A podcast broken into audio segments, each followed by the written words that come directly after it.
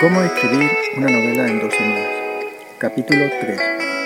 Lo interno y lo que se novela. En estos momentos ya había nacido un tema que subyace por debajo de la trama.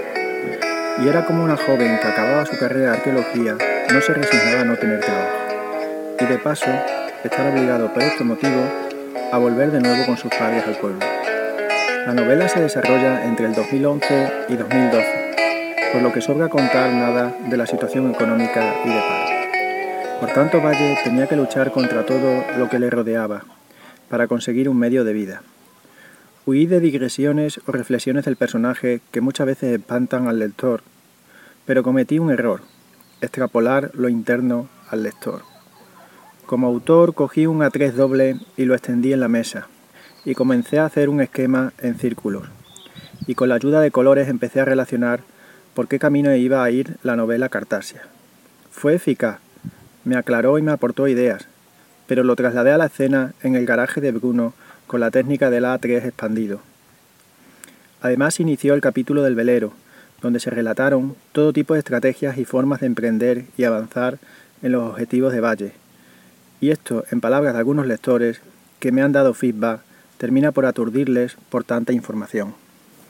Convertí el velero en un chiringuito de fiesta de universidad, un lugar para realizar fotos a recién casados, un bar de refrescos al lado de la oficina de turismo, a la vez de que lo estaban limpiando y reparando para iniciar los tours a Cartasia.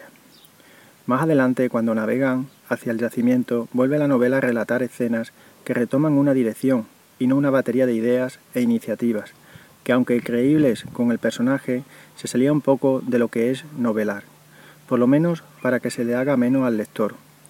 En estos momentos ya iba por la página 25, que es un 25% de mi novela, y fue cuando di mi primer salto de escribir escenas no sucesivas. La escena de Eris, que os contaré en el siguiente capítulo, no sin terminar este apuntando otra recomendación del taller literario que me vino desde el principio a la mente, la tensión sexual.